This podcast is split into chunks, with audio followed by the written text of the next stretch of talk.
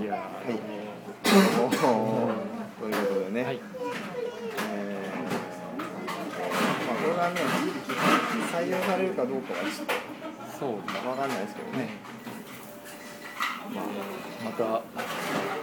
木氏の不在不在のもと行われるしまあ、これ結局ね彼は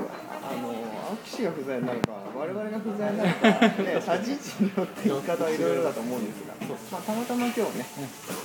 某あ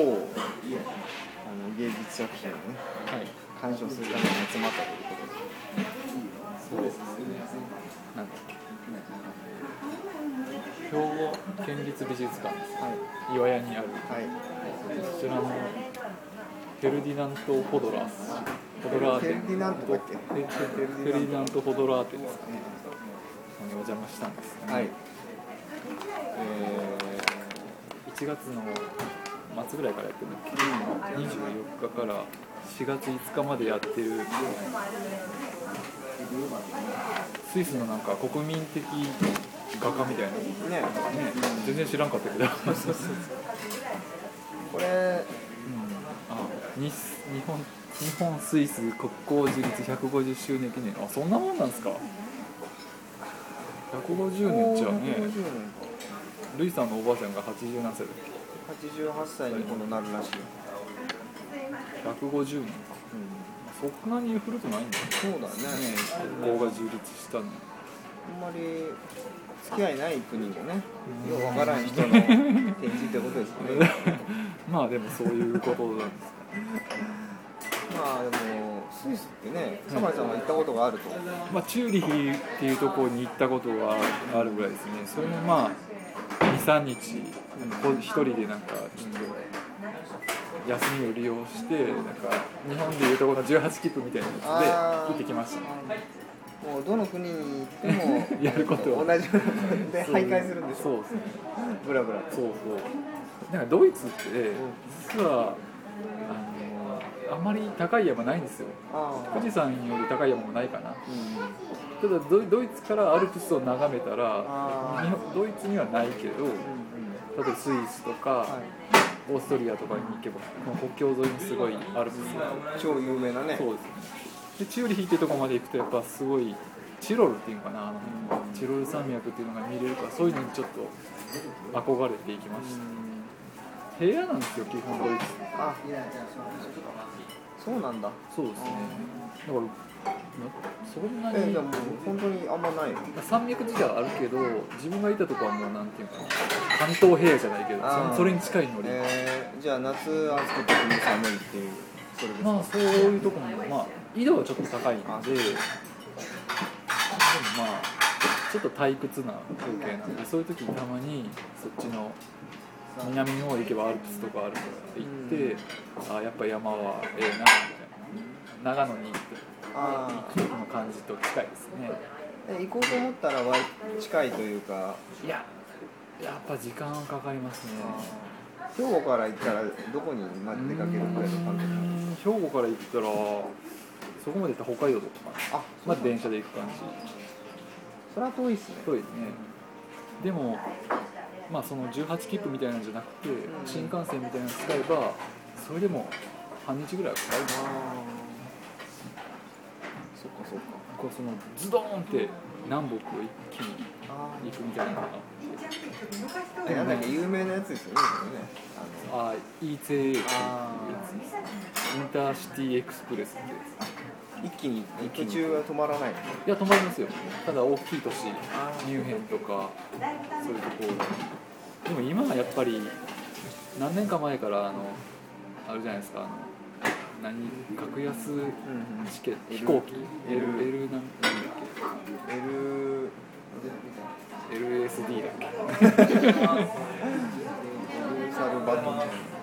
はいヨーロッパら辺をと移動しようと思ったら、それが一番安いんですよね。1ユーロとかそういうそうなんだいうのはあるまあでもなんかへーなんだかんだいろいろ荷物ん荷物をなんかしたりとかしたらかかるけど空港へのアクセスが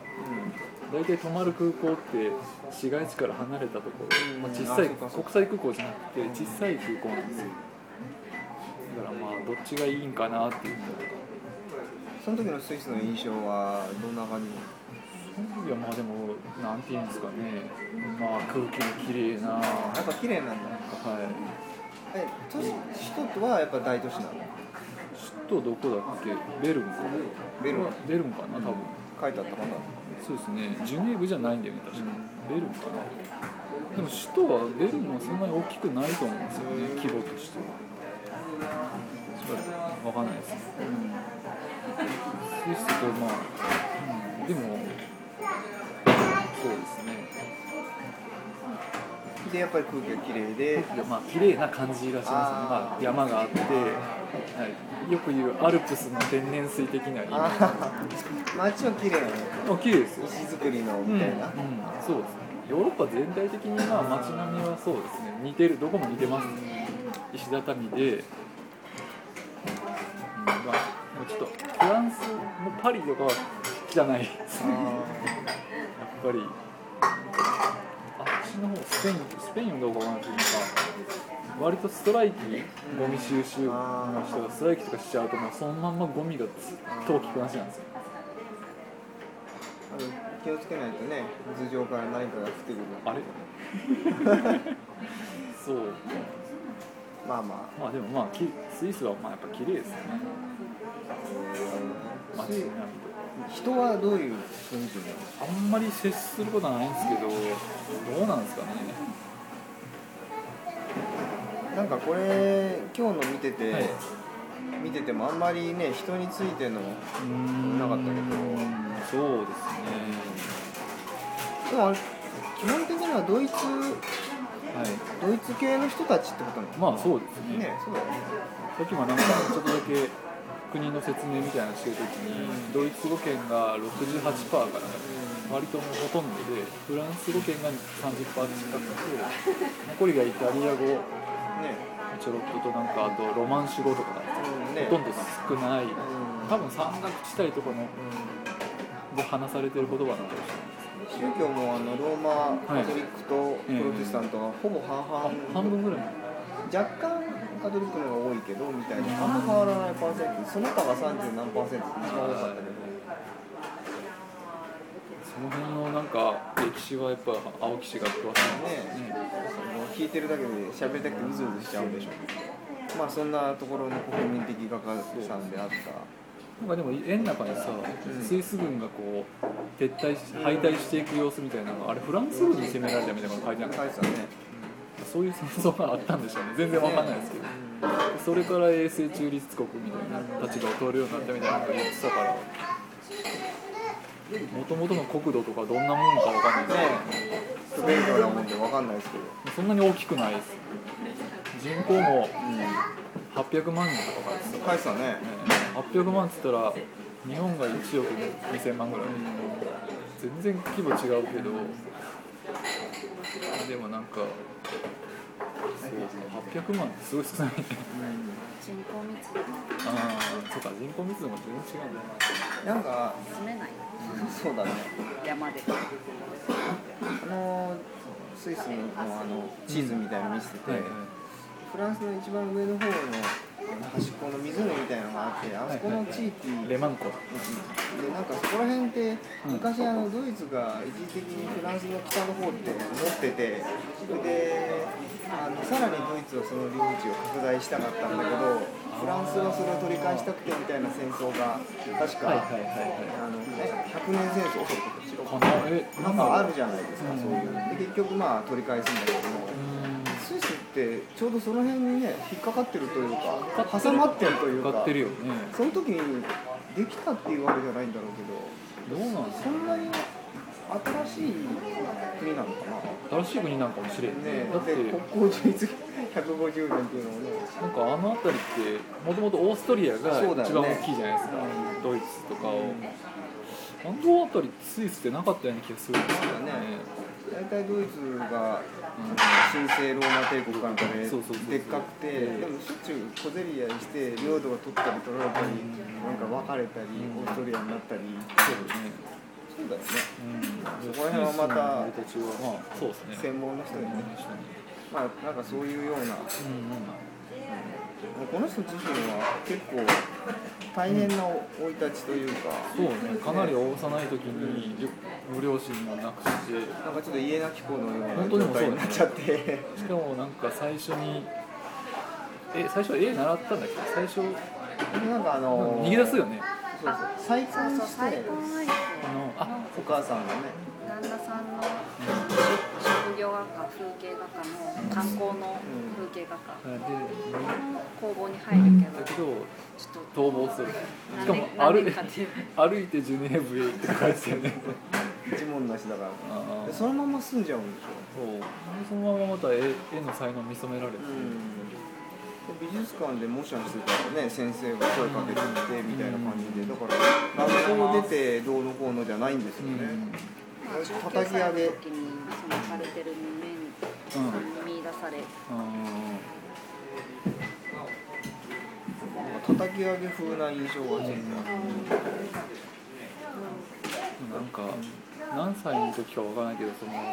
自分の絵が一等賞に選ばれたみたいなことが入ったから、うんその辺で結構なんかモチベーションじゃないけどなったんかもしれないですね、まあ、お金もないし家族もいないけど、ん俺には絵があるんやみたいな、まあ、でもそうやって才能が認められるっていうのも大事ですよね、うん何もなかったら本当に辛いだけのそうねまあでもあの時あのそういう時代にうんなんか似たような境遇の人多分多かっただろういっからぱいいねたと思いますよ、えそのほとんどの人たちはどうなったんだろう、まあその戦争もいっぱいあったから兵士になったりしたのかなそうですねなんか中年期かなんかにその人物像をよく描くようになってそのはなんだっけ木木じゃなくてなんかノコギリを持ったおじうんおじいさんとかあの辺のなんか暗鬱なねうん感じとかあああいう人たちが一般人やったんかなみんな貧しくて、あーそうだよねそのうんジュネーブに住んでる時に、はいそういう安い宿に行くかなんらかそういう人たちの触れ合いで 永田みたいなところになんか長田がちょっと長田がちょっとままあ山屋みたいなところかあな労働者そうですねどちらかというとまあ永田は職人会ですかまあそうですねら山屋か西成 か大体でまあでもまあそうですね貧しいところの、そこでも何かそういうはい人たちとの触れ合いと、んでもそこからまたなんかなんだっけ詩人のなんとかさんって40年ぐらいしか生きてないなんかなんだなんとかの宮殿さんみたいな思想家みたいな人と知り合って影響を受けて主義の方に影響してるそれまでのさ流れで見てるとさえ画業はまあ専門の人に習ったりしてたけど、別にそれなんだ学校行くとかじゃないじゃないですか見てるとまあそうだねね転々として、弟ね、子入りして、そんな金はなだいからそこぐらいでそういうなんかいろんな思想的なうんものに触れて、そうですねうでんも全般としてそんなになんていうのかな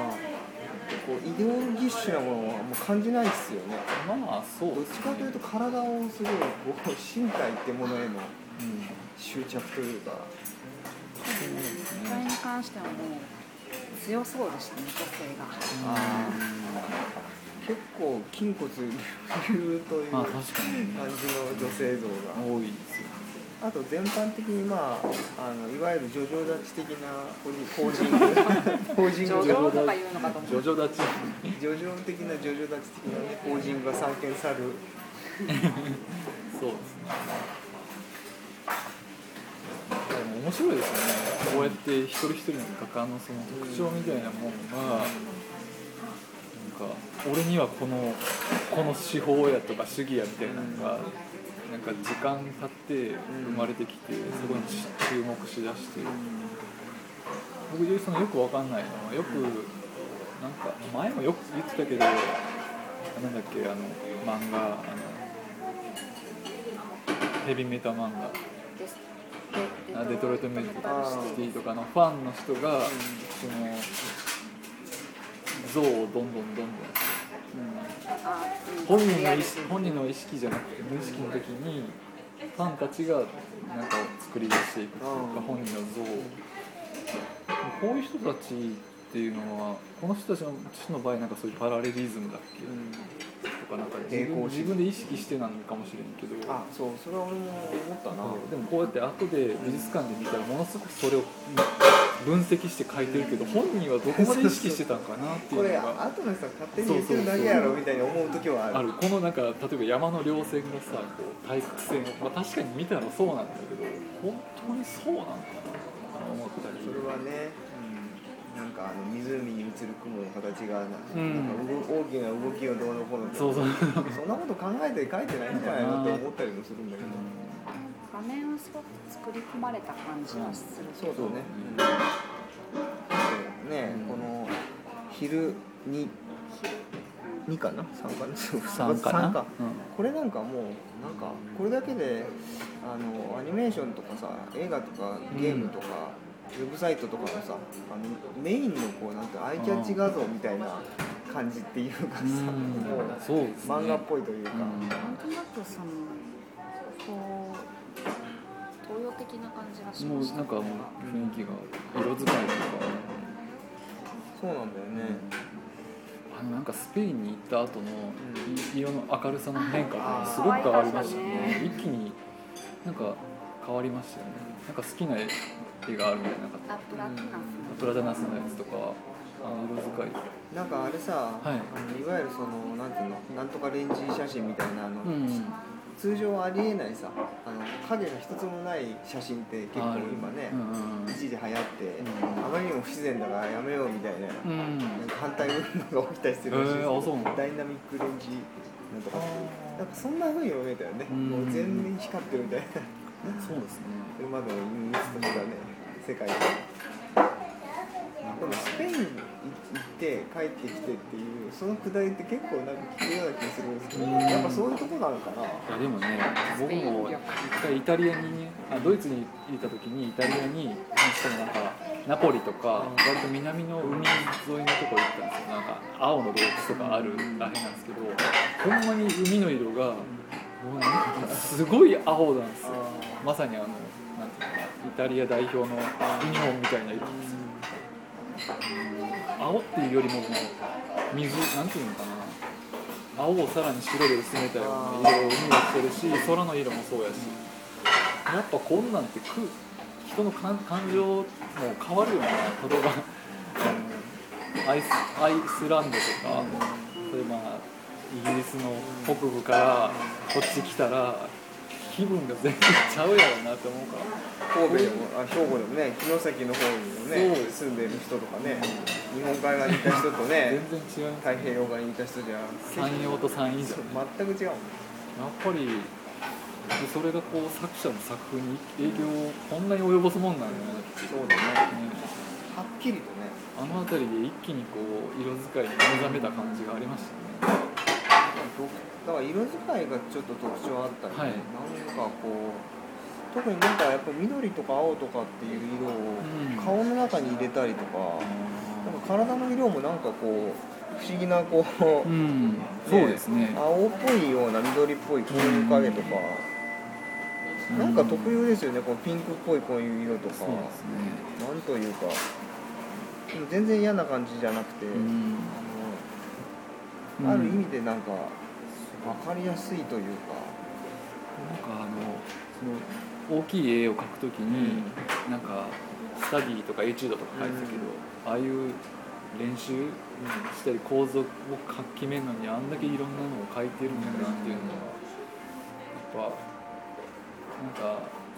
天才画家みたいな人のイイメージっうんていきなりキャンバスに向かってバーンって書き出すんかなと思ったら割とこう今のアニメーターがやるようそうだね。に細かいことをやってるんだな何年もかけるって書いてあるよねしかもそのちょっとね細かく格子が入っていたりして、う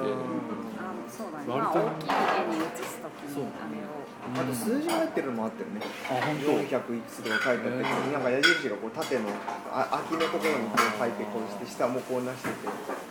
なんかそう考えたらもしもしな話やけどその、今このオドラさんがこのじ現代に生きてたらさぞかし楽しんであー絵を描いてたかもあんま楽しんでか分からんけどやりたいこと結構できるようになってコピーペーストはできるしそうだね。そうやってこう構造を簡単に決めれるからまあ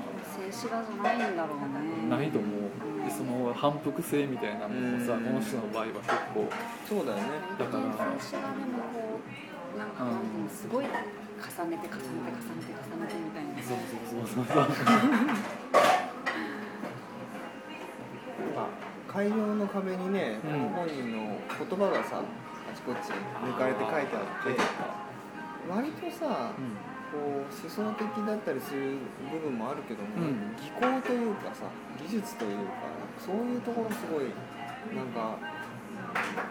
あるというか、うんテクニカルな印象がちょっとあって、うん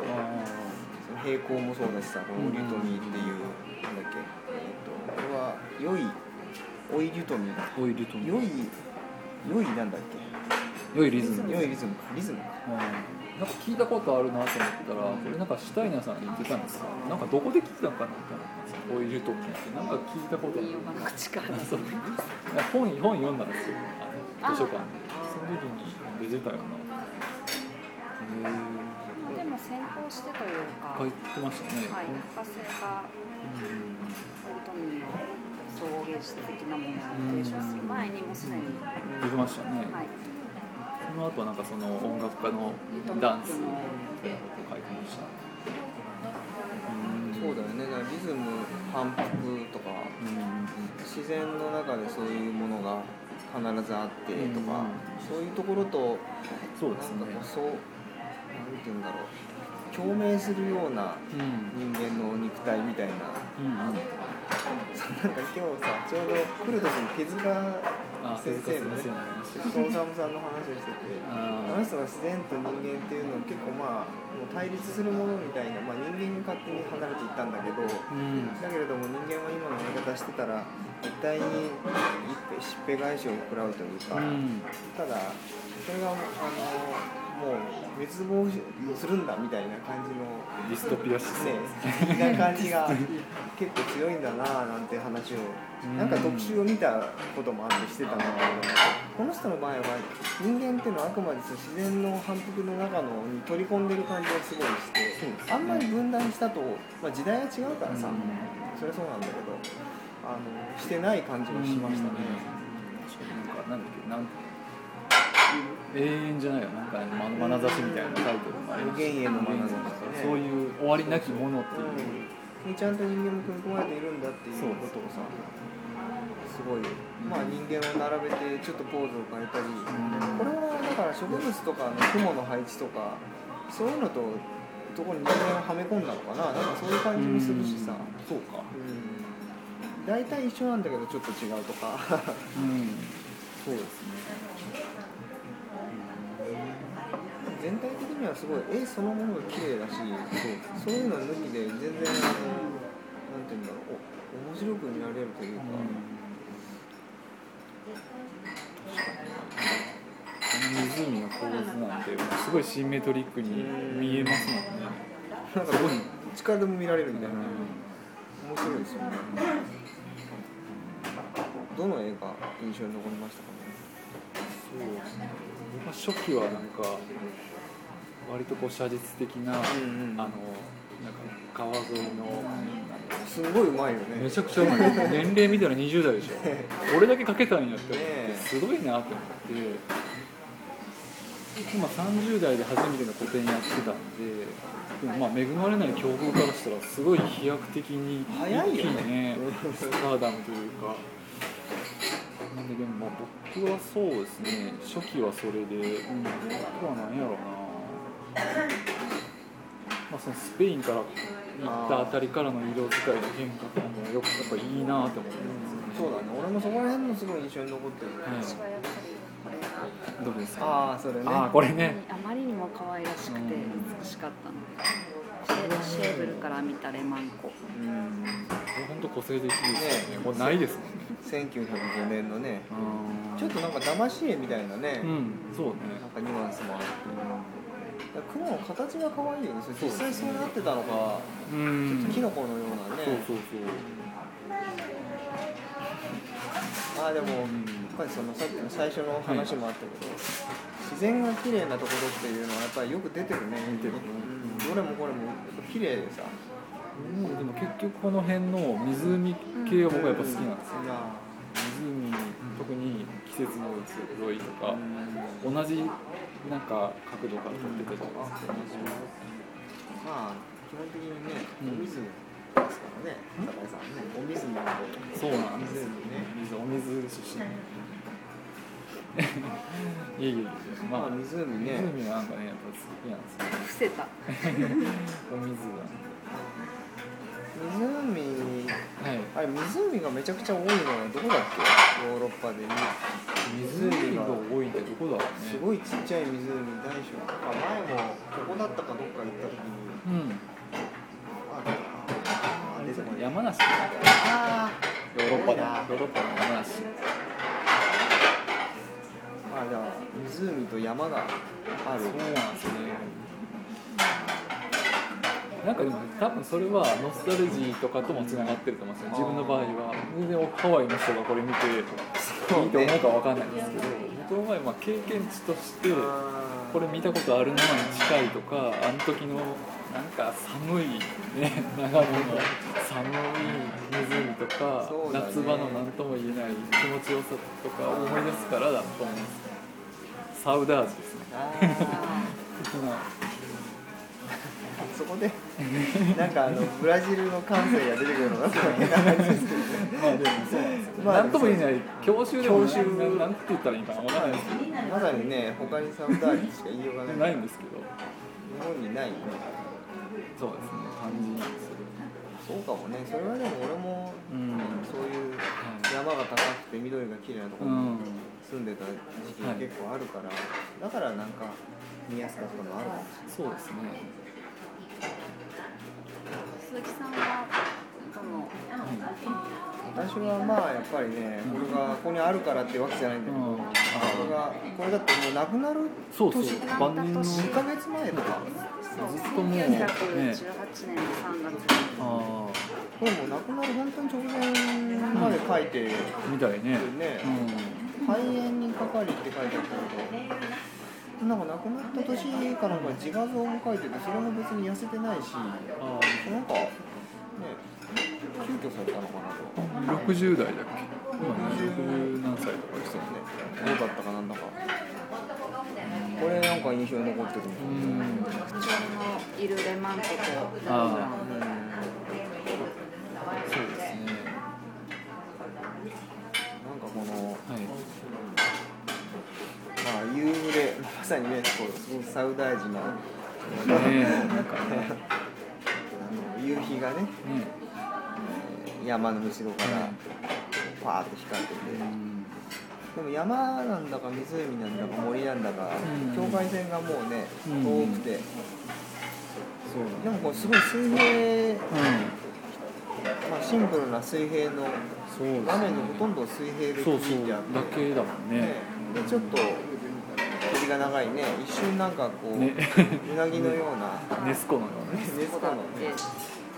白鳥にしたら首が長いんじゃないかのような生き物が前にいてねあこれうじゃないえそこになんかいるんだよねなんかあったよこれこれがねポツンとこれ本飛び魚これはもうレッシーですねあレレッシレッシーーあレマンコだしそうレそうッシそーうレッシーでこれは腕あこれはうだよずっと白鳥がこう混在してるあこれはぜひねみ長野やってるんでねあ見てそういでたすだねきたい4月までやってるね感じですよねでもなんかもう結構途中からはスイスのなんだっけ建築なんだっけ建築とかうん絵画とかのね会の会長かなんかになってて50代かなんかでなってたねえね会長なんですね本当に国民的なそうですねそうね紙紙幣幣ねデザインねなんか当木の切る木を切木をる人切る人なんか草を草を草を生やす人とねん W バをロ取ったバり ロだからそうですねでもなんかあんまりこうこの人の生い立ちとかういんろいろ書いてあるんだけど、んなんか全編にわたってないっていうかな、ひょうひょう、ひょう然とした感じというか、でもそうですね淡々ひょうひょうで恋も多いし、そうだって結婚してる時に愛人がいてで愛人に子供ができてとか大ピラになってるってことはあなんとかいうかなあの恋人と住んで2年後に別別の人と結婚してあそうそうそうそう2年後に離婚ししてて何年か後に中学教師と結婚してしてるよねしてるんだけどけど20歳年下の愛愛人人での子供を作ったでそあのっ子ちこっち供はに今そう結構あちこちに子供がねどうなったのかなそういうものがこうなんかベトっとした重たいものとしては絵には全くないないなくて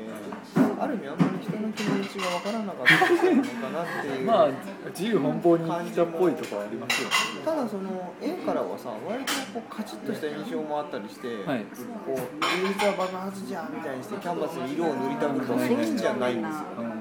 非常に精密で、その辺がドイツ人じゃないけどなんかそういう気質と関係あるのかもしれないそのむしろどっちかというと自分の主義の方がそれに勝るというか確かに俺は今パラレルリズムにハマっとるんじゃいみたい な確かに、うん、そういうなんかね印確かに象もあるんですよ爆発してないですよね非常に一貫して結構緻密にでなんとかその国のなんかの会長になったりするぐらいだそうそうそう社からき会っちり的でにきもできできるんだけど愛人はいるみたいなもうめちゃくちゃそうやけどでも本人はねそうですねなんかこうそうね不思議な感覚はあったんだな、うん、なんか確かあんまり悲惨さとか、に、うん大変な中で我々生きていきたいんやみたいな要するにそのなにわ節的な感じはもう一切なくて割とドライでうでん、もなんかこうなんで言ったらいいんだろうすごくデザインっぽいというかあデザインされてる感じというかそうですでも別に商業商業っていう人でもないねしなさそうですよねねえあんたもつかみどころがない、うんおひょいさんみたいな感じだってここの顔とかねあれまあ裁裁判員の自画像もそういう感じでしたね緑のスーツをそうそう洗顔にするとねあの国民的役俳優だったんでね酷似した顔がそうですね確かにこのなんかこのなんかレマンコのその風景とかでも寂しそうやなと捉えれば捉えられるけどでも本人的には毎日描いてる毎日描いてるみ湖ですねみたいなうんそうそういう感じ、うんことなんかもしれないし、なんかこうなんて言うんだろう悲しみ失意の中でなし亡くなったみたいな記述も特にないしなかったねそういうのあると書いてあるじゃん普通にその3年ぐらい前にその愛人が亡くなってとかなんだけど別に愛人をこうね亡くなるまでスケッチしてるしさ続けたりそれが展覧会の最後の一枚じゃないですよね。そこにもうなんかこっちは物語性とか俺も見見出そうとするけど本人的にはそこまでうんし絵からもあんまりそんな感じが伝わってこないよねやっぱ客観性写実性みたいな部分がその上にほらこの美しい指紙もう全てああ書いてなたん書いかてたねなくなっていくんだみたいな書いてたけど、ね何も残らないなんかあんまりこひょうひょうとしてるうねえどっち何考えてんだろうみたいパなートナーがいなくなってほら筆を立ったとかさそれもあるじゃないですあかるある境遇は厳しかったけどバランス取れた人だったあそうかもしれない楽だったのかなこのそうでしょう人ねなんか なんとなくなんかあんまり目いった感じがしないんだよね、うん時代がいろいろある割にはさ一貫してなんかちゃんとテーマ軸がボンってボンって通ってて、あの破綻しないタイプそうね全然真っか黒といいっ社会てにならない背金主義な感じでもないし芸術家にありがちなお金を使いまくる感じでもないっていう荒れた感じもないし、まあバランス取れてたんだいろいろそれでだって夫婦関係とか普通に成り立ってたんだもんねねえそうそうだからある意味教師と結婚した女結婚もそれはそれでやってたもんね、そうやってたやってたななんなんだろうと思ってまあ、それはできるような人だったかな周りからもこうまああの人はもうしょうがないしみたいな感じだったのかな、でもだってそんな古くないでしょ割といや1900ね明治から大正ぐらいの人だったっけだよねそうそうちょうどだからまあ100年ぐらい前に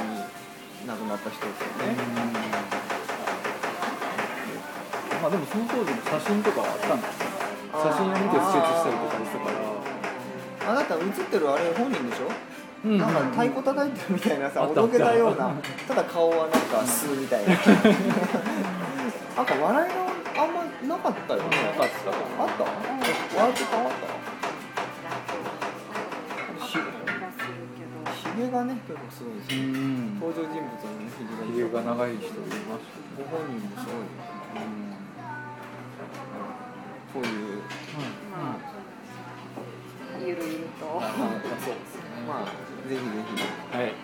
と聞いてる人はお近くの人がねそうです兵庫の人が多いでしょうかだらからね、まあ、岩屋なんだっけ阪神岩岩屋屋やあと JR 灘やらはいからも歩いて来れなくもないねうんそうですね